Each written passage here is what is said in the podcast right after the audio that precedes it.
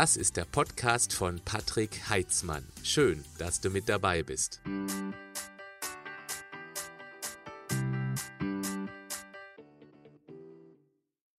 Auf meinem YouTube-Kanal gibt es ein Format, das immer mittwochs gesendet wird, was bei der Community hervorragend ankommt. Es heißt, du fragst, ich antworte. Ich nehme mir eine Frage aus der Community vor und mache da eine sehr ausführliche Antwort dazu.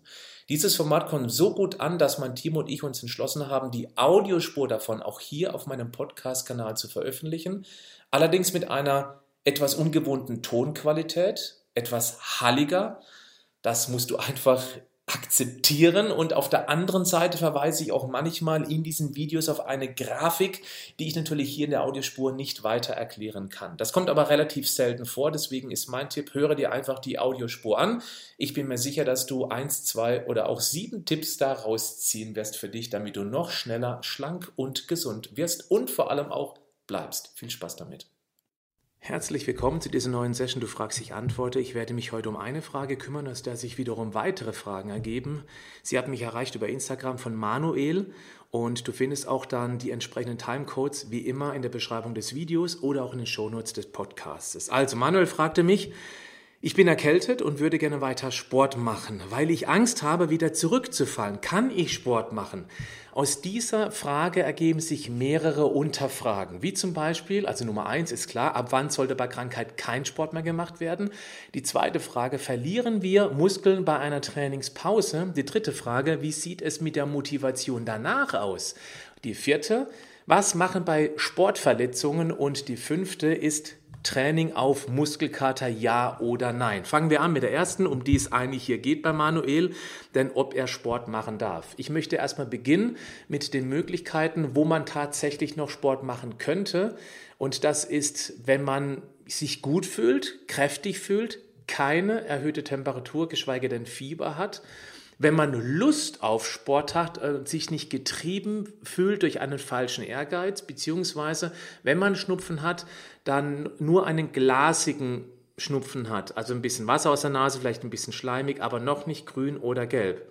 Und das ist auch der Übergang zu dem Zeitpunkt, wo man es auf alle Fälle unbedingt vermeiden sollte, nämlich wenn der Schnupfen so ist, dass der Körper gegen, ein, ähm, gegen Bakterien, gegen ein Virus kämpft und letztendlich auch dann ähm, der grüne oder auch grün-gelbe, gelbe Schleim auf der Nase entsteht. Das ist ein Zeichen, Achtung, Körper braucht jetzt Ruhe, egal wie fit man sich fühlt, lass ihm diese Ruhe. Wenn du dann unbedingt getrieben durch einen falschen Ehrgeiz dranbleiben möchtest, dann sollte der Sport so dermaßen ruhig sein, also ja, moderate Intensität, dass es nicht mal wirklich als Sporten wahrgenommen wird. Und ein ganz klares No-Go, wenn auf gar keinen Fall irgendeine Form von Sport gemacht werden sollte, das ist, wenn erhöhte Temperatur bzw. Fieber ist. Auch bei 37,5 Grad ist das ein Zeichen, dass das Immunsystem hochfährt, dass der Körper gerade in Alarmbereitschaft ist und eben da was angreift. Der braucht jetzt keine extra oder keine Zusatzbelastung durch ein übertriebenes Sportprogramm. Selbst da, wenn man sich immer noch gut fühlt und man draußen einen Spaziergang an der frischen Luft machen möchte, dann sage ich, das ist in Ordnung, das ist keine Belastung des Körpers, das ist eher eine mentale Entlastung, man fühlt sich dann hoffentlich gut, aber sobald das Gefühl kommt, boah, nee, irgendwie, das ist nicht gut für mich, ab zurück ins Bett, in die Horizontale, auf die Couch, was auch immer, aber gönnt eurem Körper dann die Ruhe. Die Ruhe zu gönnen gilt auch dann, wenn man Halsschmerzen hat, also wenn es ein minimales Halskratzen ist, wenn es lokal ist, ganz klein, nicht wirklich störend. Auch dann könnte man einen absolut untertourigen Sport machen, wenn man das unbedingt möchte. Das ist dann kein Zusatzstress für den Körper. Das könnte ihn sogar nochmal mental entlasten. Das hilft auch beim Genesungsprozess. Aber sobald es eben wirklich sehr schmerzhaft ist, auf gar keinen Fall. Das gleiche gilt auch für Husten. Husten heißt, da möchte was raus aus dem Körper.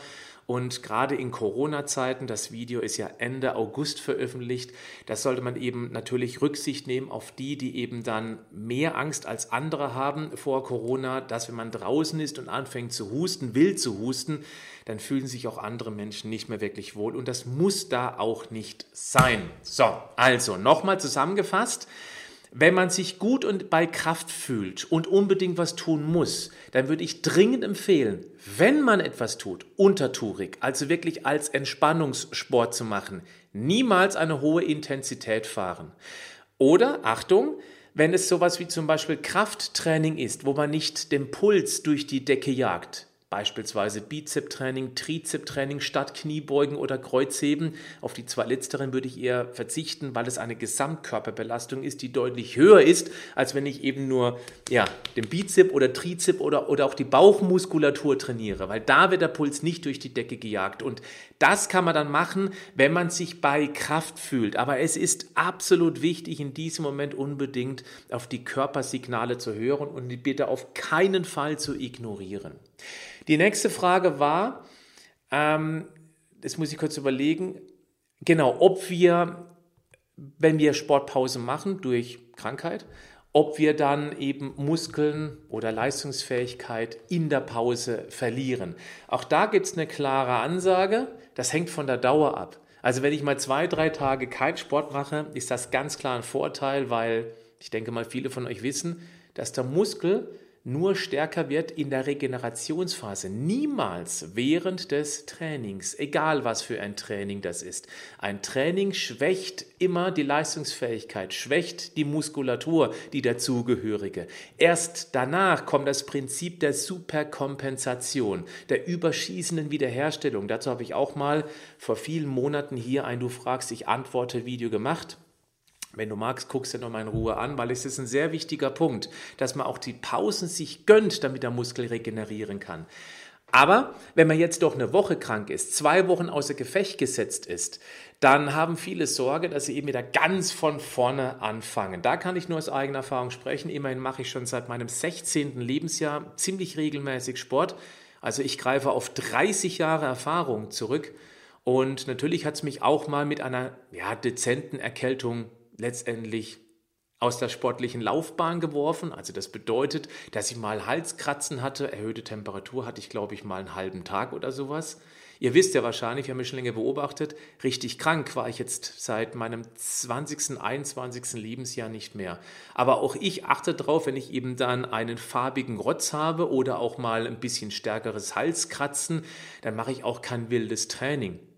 Und was mir auffällt ist, auch wenn ich mal beruflich nicht konnte, wenn ich mal eine Woche lang so unter Strom war, dass ich nicht mal unterwegs irgendwas machen konnte, nach dieser ein, zweiwöchigen Pause war ich danach fitter als davor. Und das ist sehr interessant zu beobachten, weil ich glaube, dass manche zu überehrgeizig auch mal in das Sport reingehen, in das Sportprogramm und dann eben auch zu wenig Pause sich zwischen den Sporteinheiten gönnen, dass der Körper sich immer weiter in, den, in die Abwärtsspirale manövriert. Und hier ist es eben auch mal durchaus sehr wichtig, dem Körper Pause zu gönnen. Und wenn man da mal eine Erkältung hat oder irgendeine andere Befindlichkeitsstörung und dadurch eine erzwungene Pause zustande kommt, da werden ganz viele von euch feststellen, danach ist man irgendwie tatsächlich dann fitter als davor. Dann kommt noch das andere Thema dazu. Und das ist ein bisschen kritisch, das leitet mich auch zur dritten Frage über. Nämlich, wie man danach wieder mental an das Sportprogramm rangeht. Da gibt es die einen, die übermotiviert sind, die sagen, boah, endlich darf ich wieder. Ich denke mal, das wird auch eher die Mehrzahl sein. Endlich kann ich wieder Gas geben, wieder richtig Sport machen. Die gehen also mit einem richtigen Motivationsschub, mit viel Lust da an das Thema rein. Für die ist es kein Problem mehr. Und dann gibt es aber die anderen, und das ist jetzt eben auch die dritte Frage letztendlich, nämlich wie sieht es mit der Motivation nach einer solchen Aussetzung, äh, mit, mit einem solchen Aussetzer aus? Naja, also wenn die Motivation wegbricht, weil man vielleicht denkt, das ist alles umsonst, dann geht man von einer falschen Annahme aus, wie ich gerade eben unter Punkt 2 erklärt habe. Denn Nochmal und bitte hör genau hin. Wenn man regelmäßig Sport macht und da mal ein, zwei Wochen nichts tut, dann kann das dem Körper sehr gut tun und man ist danach noch kräftiger als vorher. Nicht sofort, aber innerhalb der nächsten Trainingseinheiten holt man sozusagen richtig Schwung und hat danach mehr Leistungsfähigkeit, schafft vielleicht neue Gewichtsrekorde, neue Streckenrekorde, neue Geschwindigkeitsrekorde beim Laufen, beim Radfahren, beim Schwimmen und ist selber sehr überrascht. Also geh nicht mit dieser Einstellung ran, es wäre alles umsonst. Eine Pause kann mal richtig wertvoll sein. Was man auch machen könnte, ist die Ziele neu auszurichten. Das heißt, kleinere Etappen äh, zu wählen, um sich noch aus dieser krankheitsbedingten Schwäche langsam wieder rauszuarbeiten. Ja, wenn man vielleicht vorher gerade einen Marathon gemacht hat und ist dann vier Wochen außer Gefecht gesetzt, was häufig auch durch die Überlastung des Marathons zustande kam, weil es ist ja ein massiver Angriff auf das Immunsystem, nicht das Training auf dem Marathon, aber der Marathon an sich ist ja wirklich ein ganz brutaler Angriff auf unsere Immunabwehr, deswegen haut es auch viele danach richtig aus der Bahn und da muss man sich eben neu sortieren. So nach dem Motto, boah, jetzt habe ich gerade einen Marathon geschafft, jetzt vier Wochen Pause durch eine boah, ordentliche Erkältung, jetzt wieder von vorne anfangen. Nein, das hat der Körper dann gebraucht, aber dann steckt der kleinere Etappenziele dass du eben da wieder an die alte Leistungsfähigkeit anknüpfen kannst. Als auch das große Ziel, vielleicht eben drei Marathons im Jahr zu laufen. Es gibt ja so ein paar Bekloppte, und das ist jetzt liebevoll gemeint. Dass man eben sagt, okay, dann ist das für mich im Moment noch nicht geeignet, dreimal einen Marathon zu laufen, dann mache ich vielleicht nur zwei oder eben tatsächlich nur diesen einen pro Jahr. Ja, und dann haben wir noch die vierte Frage, die sich daraus ergibt. Was passiert eigentlich bei Sportverletzungen? Was macht man denn da? Naja, also aus 30 Jahren Erfahrung kann ich sagen, toi, toi, toi. Bisher hatte ich keine massive Sportverletzung. Die kommen ja auch dann mal eher zustande bei den typischen Ballsportarten oder auch beim Skilaufen. Ja, das sind ja die Sportarten, wo es mal schnell das Knie irgendwie verdreht und dass man eben dann kein Ski fahren kann oder eben kein Fußball spielen mehr kann. Das ist ja selbstredend. Aber also erstmal die Grundvoraussetzung oder die Grundfrage, was für eine Verletzung ist es denn? Und dass man dann nicht auf die Verletzung drauf trainiert, ist ja völlig außer Frage. Das muss ich auch nicht näher diskutieren oder besprechen hier, sondern was kann man tun? Wenn ich eine Verletzung hatte, wie zum Beispiel, ich hatte mal ein halbes Jahr eine Bizepssehnenreizung und dann kann ich eben alles, wo der Bizep beansprucht wird, halt nicht machen. Also habe ich mich dann auf andere Muskelgruppen mehr konzentriert. Oder auch, äh, da komme ich dann gleich auch wie in Frage 5 zu, was machen meine ganz brutalen Muskelkater? Ich kann mich erinnern, das ist ungefähr ja, ein halbes, dreiviertel Jahr her. Da hatte ich ein Workout. Jetzt mal gucken, ob ich das noch zusammenbekomme. Oh, das war, ich mache ja CrossFit, das wisst ihr, glaube ich, mittlerweile schon. Das war ein Workout auf Zeit, also so schnell wie möglich durchzukommen. Das wurde mir von meinem Team durchgegeben, was die bei sich in der CrossFit-Box gemacht haben. 250 Double Under, also Doppelzeitschlag, mit, mit zweimal unter den Füßen durch auf jeden Sprung, also nicht das normale Seilspringen, 250 Stück. Direkt danach waren es 200 Kniebeugen und dann, Achtung, 150 Klimmzüge. Wir verwenden, wir verwenden ja im CrossFit so eine, so eine spezielle Schwungtechnik, Butterflies nennt sich das, und die habe ich relativ gut drauf. Aber 150 Stück, brutale Belastung für den Bizep, da komme ich gleich drauf zurück. Dann 100 äh, Liegestütz und dann noch 50 Burpees zum Schluss, so als Abrundung. Und wenn man sich das mal vergegenwärtigt, was das für ein Workout ist, ich habe da, glaube ich, etwas knapp unter 30 Minuten gebraucht. Ich war relativ flott da durch für die Menge. Aber was dann passiert ist, ist folgendes. Nochmal, 30 Jahre Trainingserfahrung. Ich hatte, also bei mir beginnt ein Muskelkater am nächsten Tag, ganz dezent kaum bemerkbar und am zweiten Tag ist das sehr ausgeprägt. Das ist schon immer so. Das geht meistens wahrscheinlich von euch aus. Äh, auch so. Und nach diesem zweiten Tag ging es erst richtig los. Ich hatte am zweiten, dritten, vierten Tag fast eine Woche lang den Muskelkater meines Lebens. Und nochmal, 30 Jahre Trainingserfahrung. Ich trainiere schon immer ziemlich hart. Ich konnte meine Arme, das ist jetzt kein Scherz, ich konnte meine Arme weder strecken, das hier, das hier ging nicht bis hierhin, noch beugen. Ich bin den ganzen Tag so rumgelaufen. Das Harte war, ich musste am zweiten Tag abends noch einen Vortrag halten. Gott sei Dank hier in Freiburg, in, meinem, in meiner Heimatstadt. Aber ich stand auch so vor dem Publikum. Ich habe das natürlich gesagt, was passiert ist, habe es denen erklärt, aber ich habe dann so referiert. Das ist kein gesunder Muskelkater mehr, definitiv. Das kam von diesen 150 Klimmzügen am Stück. Das war das erste Mal in meinem Leben, dass ich eine Schmerztablette nehmen musste, weil ich nachts nicht schlafen konnte vor Schmerzen. Ich wusste nicht, wie ich liegen soll. In solchen Fällen, egal was, auf dem Muskelkater drauf zu trainieren, das wäre bescheuert. Aber dazu komme ich gleich in Frage 5. Ich wollte eben noch kurz sagen, was ich gemacht habe, und dann komme ich auch zurück wieder zur eigentlichen Frage, was man tun kann bei Sportverletzungen. Ich habe dann drumherum trainiert. Ich habe dann eben dann eins, zwei Wochen lang natürlich nichts gemacht, wo die Arme auch nur irgendwie beansprucht waren, aber ich habe dann eben viel mehr Beine gemacht. Ich habe Bauchübungen gemacht. Äh, Rücken habe ich nicht gemacht, da braucht man die Arme zu. Ja, das waren hauptsächlich eben Beine und Bauch. weil ich konnte auch nichts für die Brust machen, weil Arm ausstrecken, für Bankdrücken, für irgendwas in diese Richtung machen ging ja auch nicht. Und das ist mein Tipp für dich. Das habe ich schon immer so gemacht. Wenn ich irgendwo irgendetwas hatte oder auch mal Schulter hat mal ein bisschen wehgetan, weil ich mich übernommen habe, dann trainiere ich um die Verletzung herum. Das heißt, ich nutze das nicht als Ausrede, ja, jetzt kann ich ja nicht, ich bin ja verletzt, ich versuche so gut es geht, um die Verletzung herum zu trainieren, so wie es eben geht. Wenn es mal nicht geht, dann geht es halt nicht. Aber der Fokus ist ein ganz anderer, anstatt zu sagen, geht nicht, weil, sondern was kann ich tun, weil. Das ist ein, eine, eine, eine Grundeinstellung, die ich euch gerne mit auf den Weg geben möchte. So, okay, gut. Also, ähm, um die Verletzung herum trainieren, aber so, dass die Verletzung eben trotzdem gut ausheilen kann, das ist wichtig. Dann komme ich jetzt nochmal zu dem Thema Muskelkater, was man da tun soll. Kann man ja auch im weitesten Sinne als, ah nee, das ist ein bisschen falsch, als Krankheit verstehen. Es ist eine Einschränkung, keine Krankheit. Was ist ein Muskelkater?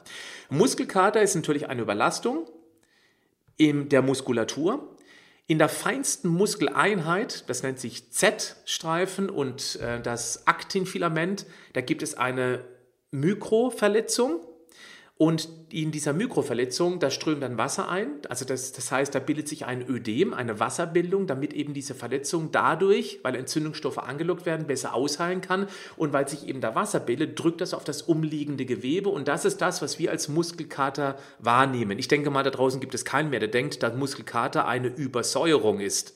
Das hat mit Übersäuerung nichts zu tun. Die Übersäuerung war natürlich vorher beim Sport, aber die Säure, das Laktat, was da entsteht, hat nichts damit zu tun, dass dann zwei, drei Tage später der Muskelkater richtig da ist. Also, es ist eine Mikroverletzung. Das ist aber nicht schlimm, weil dadurch erkennt der Körper, dass er eben sich an dieser Stelle verstärken muss. Er wird repariert und bereitet sich auf die nächste Belastung vor und wird dadurch auch einen Ticken stärker, belastbarer, um sich eben beim nächsten Mal vor dieser gleichen Belastung schützen zu können. Wichtige Anmerkung am Rande, man muss nicht zwingend Muskelkater haben, um sich zu verbessern. Es gibt Menschen, die haben irgendwie nie Muskelkater, egal wie hart sie trainieren. Wobei man da die Frage stellen muss, ist das wirklich ein hartes Training oder sind deren autonom geschützten Reserven so groß, dass man gar nicht erst in diese, annähernd in diesen Grenzbereich reinkommt, wo der Muskel eben überlastet wird.